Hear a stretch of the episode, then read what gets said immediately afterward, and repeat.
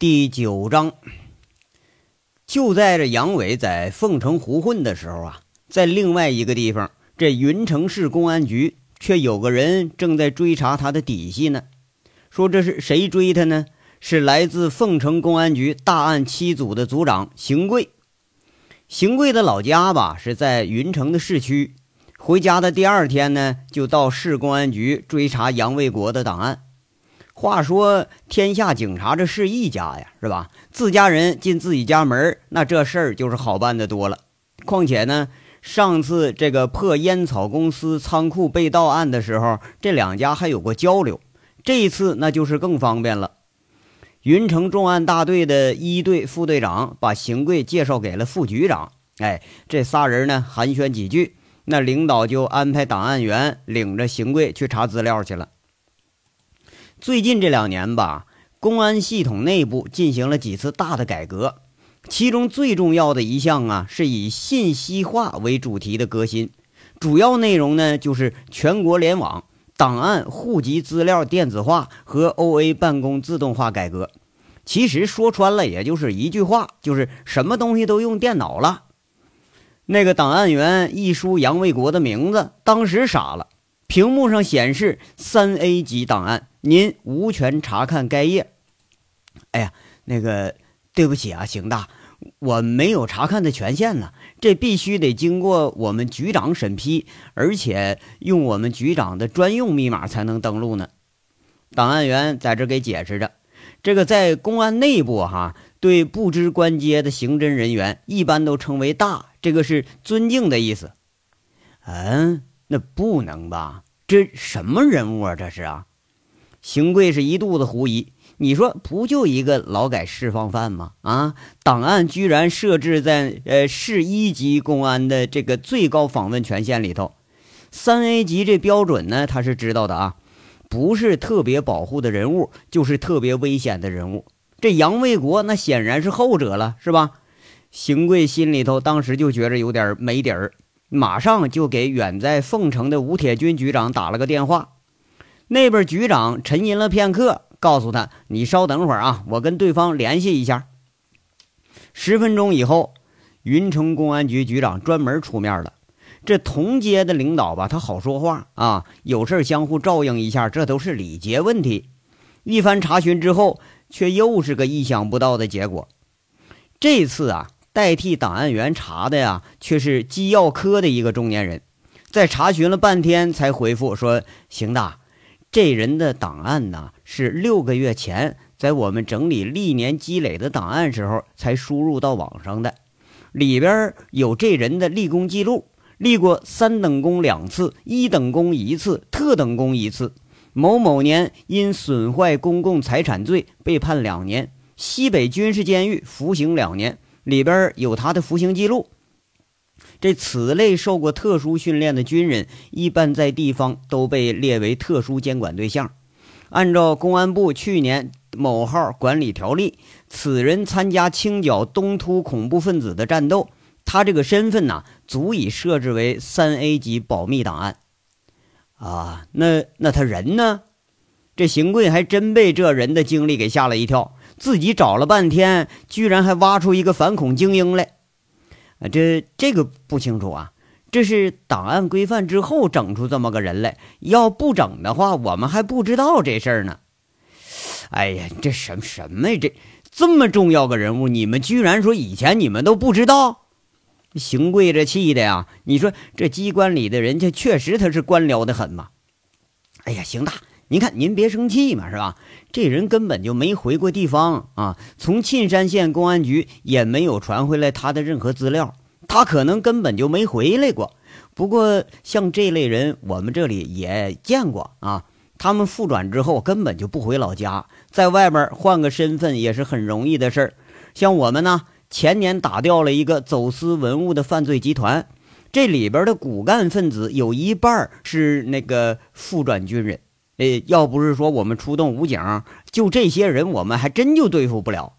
这保密员赶紧给解释上。这邢贵突然就问一句：“啊，那这人他犯过事吗？”那应该是没有。就算是有啊，我们也没发觉。保密员再次查询了邢贵提供的资料以及保密档案中的这个指纹对比，联网之后，页面显示无此记录。邢贵一看，这也明白，这说明啊，杨维国在全国各地的公安通缉的主要犯罪中是没有排上名的啊。不过，呃，出于什么心理，呃，咱不知道。居然他是长长的还舒了口气，啊，那那个。二级网络上有没有啊？邢贵是开始再问，那保密员又开始查了。这个二级网络呢，是代表各市内部涉及到什么各县的这个网络啊，属于各地市公安局的内部自用网络，与全国联网的呀，多少它有点区别。一般像那个小偷小摸，不是犯什么大案子，只要被哪个派出所给抓过。就会在这个二级网络上留个底子，一查这也是没有，哎，再没有那可就不好查了，这人那就等于失踪了。哎呀，这些当兵的呀，那穿上衣服那就就是兵，脱了军装就就是匪，这吃喝嫖赌打砸抢那一样比一样在行呢。那保密员不经意的点开一个页面。里面一名通缉的杀人要犯简历中就有当兵简历，他不经意的发表了自己的看法。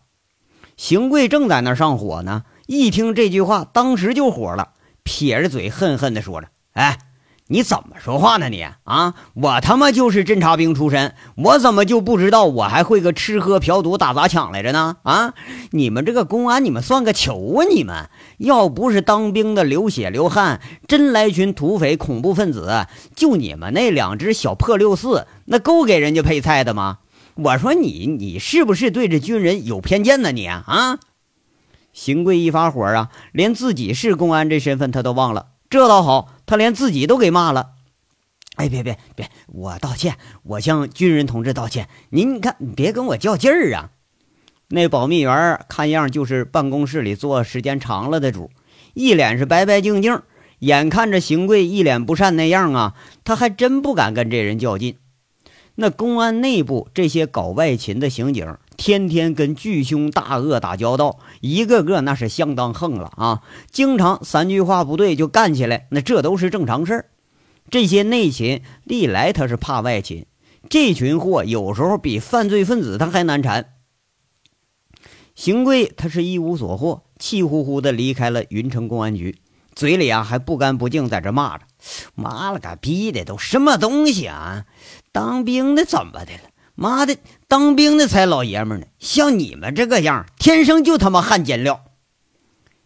这个邢贵呀，原本转业后是在云城，哎，在这儿搁了一年多，也分配不了工作，这才拖着省里的一位亲戚的关系，糊里糊涂的在凤城就了业了。哎，就了业了呢，一直就是在公安底层混着，哎，一年到头啊，就是在外面奔忙，危险系数最高，偏偏呢，你还落不下好，就。那个哪个限期的案子，要是给一给卡住了，你铁定是挨批。而且这凤城啊，和其他地方不一样，煤窑子太多，一犯就是大案子。偏偏呢，犯案的还多是外地人，一作案就溜之大吉了，弄得邢贵工作两年，倒差不多把这全国都转遍了。要是干啥去？追逃去？这生活啊，连个凤城小片警你都不如啊！那些片警一年年的，咱收点赞助，再抓抓赌博、嫖娼的日子过得那比谁都滋润。完了，呃，这还不敢说说辖区里头要有歌城之类大户，那要有的话可就发了。那是郁郁不得志的邢贵，在后来遇到了吴铁军上任的第一天，就发现了两个人的共同之处：军人一见面啊，那后腰不管是坐着站着，都是笔直的一条线。不经意的走起路来，那胳膊甩出来的频率和尺寸和幅度基本都一致，就像量过一样。这新局长呢，也是一眼就发现了他。两个人第一次对视的时候，根本就不用说一句话，就能读懂彼此身上的军人气质。邢贵呀，就从吴铁军的眼里看到了赞赏，而后这个赞赏更具体了。邢贵是直接升到了七组组长的位置。成为凤城公安局最年轻的大案组长，这个风光啊！但问题是什么呢？领导交办的第一件事你就给干卡壳了，这邢贵总觉着是脸上没光。你说这还真不好交代呀！哎呀，不行，这怎么着啊也得把这小子给他挖出来。邢贵最后是下了决心了，从朋友那儿借来一辆老式的吉普车，半下午开着朝这个沁山县的方向行驶过去，目的地呃是档案上所示的杨卫国的老家沁山县杨家湾村。花开两朵，咱们回头再来表表杨伟这朵喇叭花。可能啊，邢贵打死都不会相信，他眼中的反恐精英正被几个老太太骂的是狗血淋头，他一路狂逃呢。咱们接着说，这个杨伟当天下午啊，他一路从武装小区跳门出来，逃也似的跑了。这人他要是走了背字儿吧，喝凉水都塞牙。杨伟等到跑到大街上一看，哎，身后没人了，这才停下来。停下来一看，坏了。刚才跳门的时候，一不小心呐，裤子给刮了个大口子。这杨伟是心疼的啊，这可是我家雪儿啊，给我弄的这相亲的衣服啊，这一水我都没舍得洗呢。这回倒好啊，直接给我刮了个大口子。你说妈了个逼的！想我当年那威名赫赫的特战队员，威震西北的杀人和尚，凤城道上名声如日中天的大恶棍，今天居然就被几个老太太给逼得跳墙头了啊！这说出去，那不都得丢死人呐？杨伟这一路想着呀，脑袋里转了几个来回，却还是找不出一个合适的办法。要是你硬来吧，肯定不行。这老太太们要是真跟你撒起泼来，你能咋的呀？你敢动手啊？哎，那正好，哎，我后半辈子我正愁没人养活呢。那你来软的吧，那更不好。那几个老太太眼见着全身的功夫都在嘴上呢，就自己浑身都长成嘴，那也不是斗不过人家吗？要说报应啊，这就是报应啊！杨伟在这暗自琢磨：当初我组团带几个姐们去骂人去了，今天嘿。被这几个老太太挤在墙角，我就挨骂了。这他妈真是报应！想当年老和尚教育我说，不能作恶，作恶必得报应，因果循环，向来不爽。我还不信呢。现在这么一看，这老和尚啊，真还就有先机尽知的味道。要说怎么办呢？还对呀，咱有个雪儿啊。杨伟一下子就想起了韩雪了。这几个死老太太，你欺负我嘴笨是吧？哎，要我家雪儿媳妇在，他妈的，今儿我就能受这气。对雪儿这事儿吧，那还得跟那个杨雪儿，呃，嗯，咱们商量一下子。哎，我家雪儿她脑袋好使啊。杨伟一下子高兴了，就这事儿啊，咱家雪儿是肯定有办法。等到全身这么一摸，没有；再一摸，还没有。嘿，我操！我手机呢？哎，等到全身连摸好几遍，最后一想，完了，坏了啊！光顾着跑了，连手机都丢了，这是真他妈点儿背啊！幸亏呀，这手机还是顺陈大拿的，要是咱自己的，那得多心疼啊！多亏是咱钱还没丢呢。杨伟这转悠到一家营业厅，用密码给补了卡了。回头要转悠着到了这凤台街周围，这手机超市旁边卖二手手机的人不少。这地方啊，有一多半的手机它来路不正，但是还有人问问着就买，为啥呀？这地方便宜呀。杨伟花了一百五十块钱买了台诺基亚幺六零零，哎，装好自己那新卡，正准备给雪儿打电话呢。一想想，这一句话也说不清啊。那咱还是晚上再给雪儿打电话吧。等到回了虎子家吃了饭，这虎子一看杨伟心事重重的，也没敢问。杨伟自己钻进小间锁上门，这才拿出手机给雪儿打电话。一接通，就传来雪儿那甜甜的声音，不过那语调可就有点问题了啊！张口就是：“哎，这谁呀，先生？你是不是打错了？”哎哎，不能吧，雪儿啊！这才几天呢，我我是你们老韩家女婿。杨伟大惊小怪的口气跟他说着，听得出来啊，这雪儿呢是开玩笑呢。是吗？你个死杨伟啊，这几天了才给我打电话呀？哎，我这儿掐指算着呢，你回凤城已经快一百个小时了吧？啊，亏你还想得起我来啊！那边那雪儿啊，也不知道是装的还是真有点生气。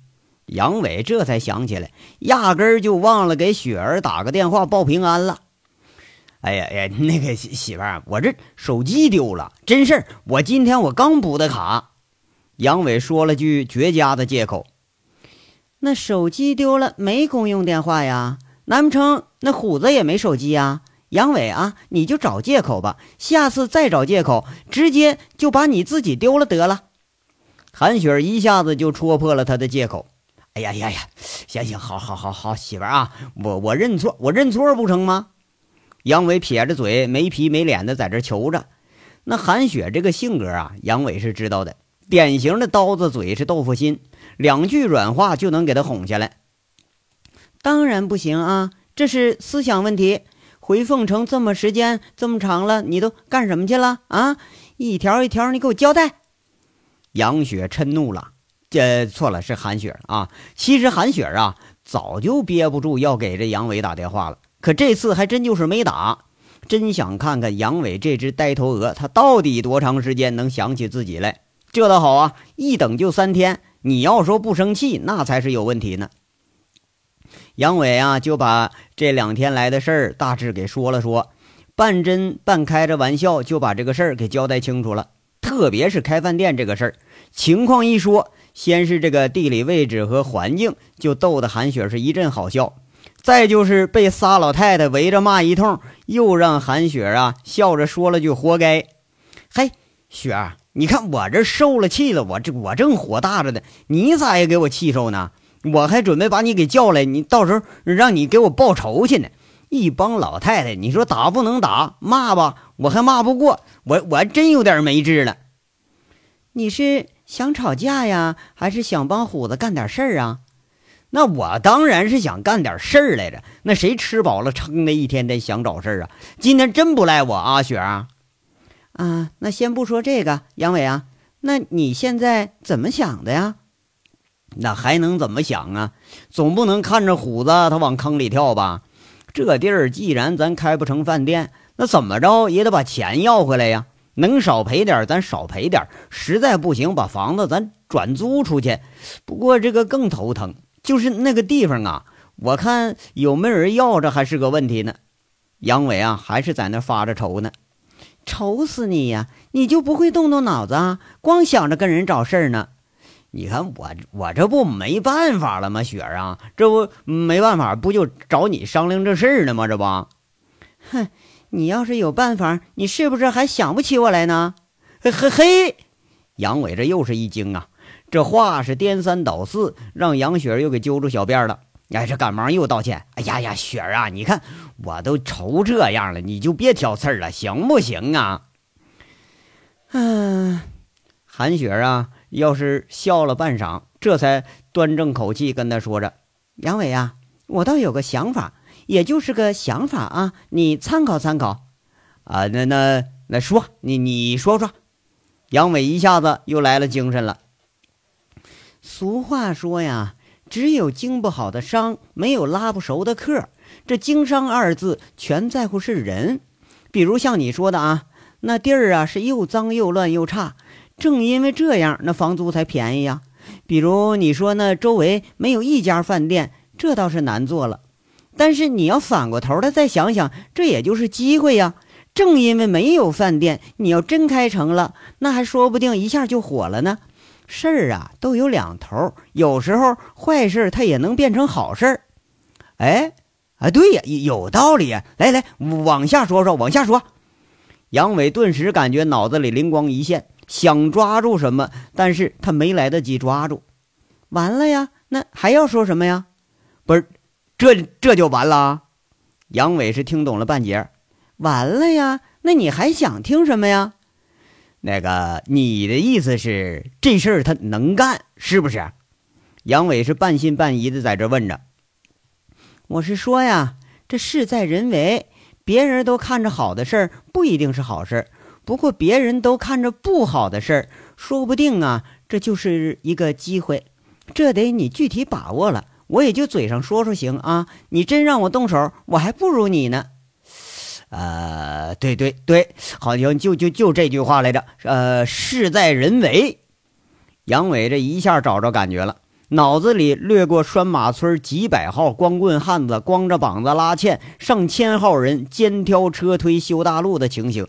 那不可能的事儿，往往在有心人的手里头就都变成了现实。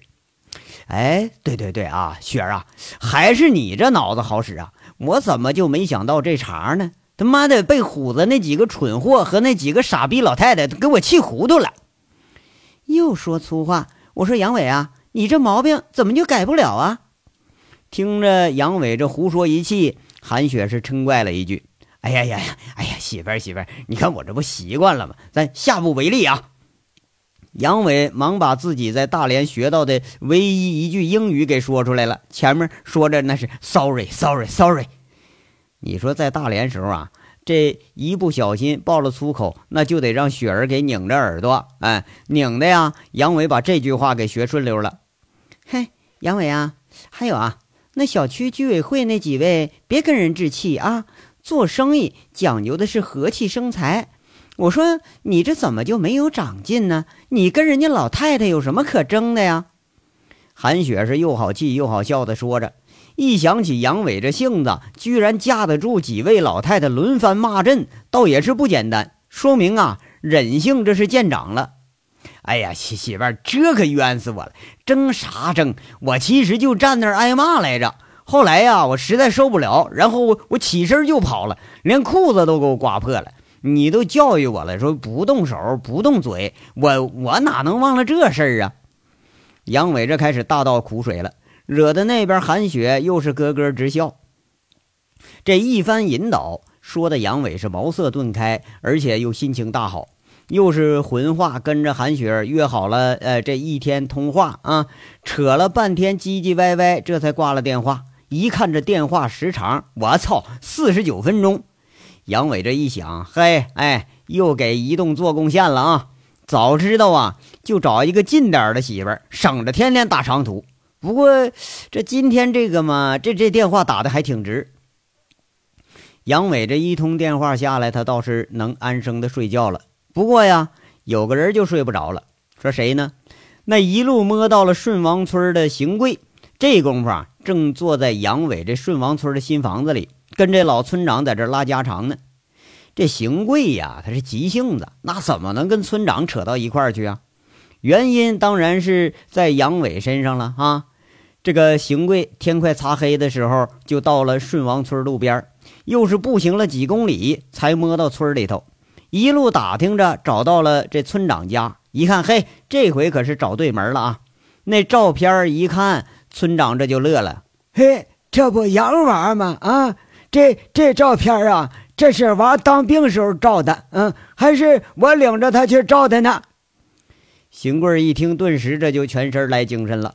居然摸了个真正的知情人，这办案子的时候啊，经常有这种柳暗花明的感觉，往往不经意的一条小线索，那就能扯出一条大鱼来。现在这个情景呢，也差不多。邢贵这块失望的人一下子就得到了好消息，那这还能不喜出望外吗？但是赶紧问啊，那他回来了吗？回来，回回来过呀，啊，年前就回来过一次。没过夜就就走了，村长又是一句，引得邢贵又是一阵狂喜。啊，那那他现在在哪儿？您知道吗？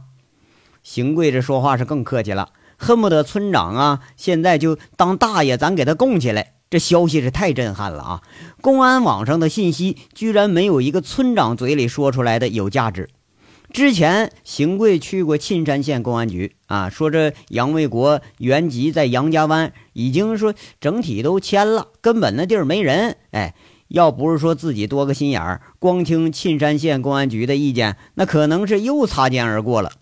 这时候，那村长一句话，却差点没把邢贵给气得背过气去。这村长他说了一句什么话呢？咱们且听下回分解。